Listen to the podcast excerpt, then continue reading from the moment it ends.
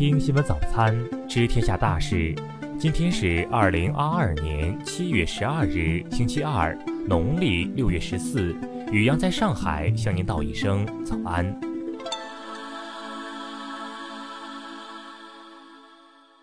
先来关注头条新闻。近日，前《谈谈交通》节目主持人谭乔发布视频，称《谈谈交通》遭遇全网下架，并可能遭遇千万索赔，引发网络热议。昨天，成都电视台委托律师发表声明表示，成都电视台为《谈谈交通》节目的著作权人，有权对网络上未经许可发布相关视频的行为维权。相关维权工作授权给成都游树文化传播有限公司。成都电视台表示，维权不针对任何个人，更不存在对个人索赔千万的情况。再来关注国内新闻，国家卫健委昨天通报，十日新增本土确诊病例四十六例，新增无症状感染者三百零六例。北京市体育局昨天发布，七月十二日起有序恢复举办线下体育赛事活动。河南银保监局、河南省地方金融监管局通告，对四家村镇银行账外业务客户本金先行垫付。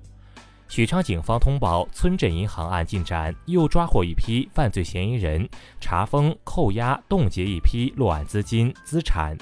武汉大学武汉大学昨天通报，学校发现一霍乱病例，患病学生已送往医院，情况稳定。民政部等三部门日前发布通知，要求推动社会组织进一步助力高校毕业生等群体就业。水利部昨天介绍，今年上半年新开工重大水利工程项目和完成投资均创历史新高。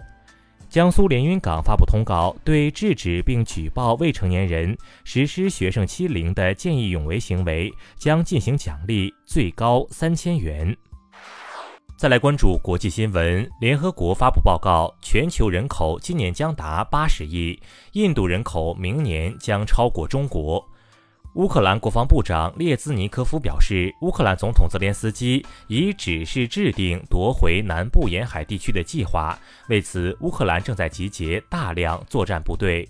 十日，日本迎来了国会参议院选举，支持将有关自卫队的内容写入宪法的修宪势力共获得一百七十九个参议员席位，超过总席位的三分之二。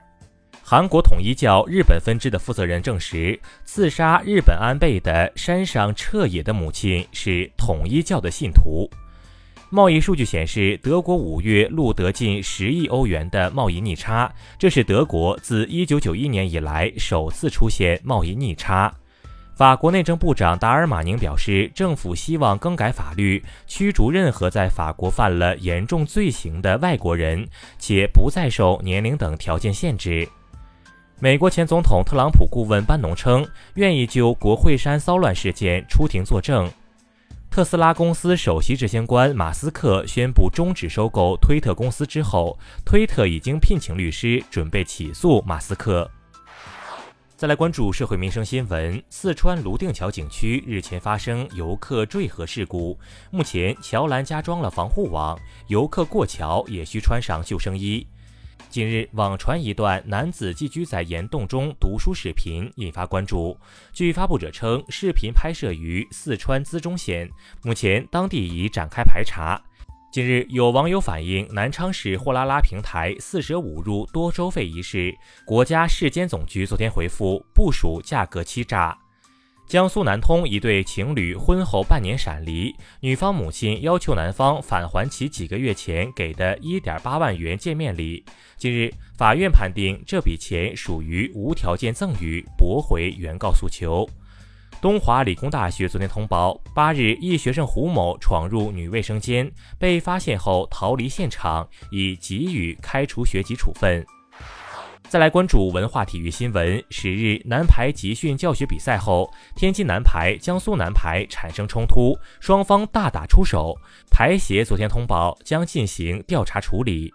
中超联赛第十轮，广州队一比零再度击败河北队，赢得赛季第二胜。据报道，张艺谋三千万低价挂牌出售无锡临湖别墅，其妻子陈婷发文表示没有急售，只是询问一下。第三十六届大众电影百花奖颁奖典礼系列拟于七月二十八日到三十日在武汉市举办，红毯仪式颁奖典礼将于三十日晚举行。以上就是今天新闻早餐的全部内容。如果您觉得节目不错，请点击再看按钮。咱们明天不见不散。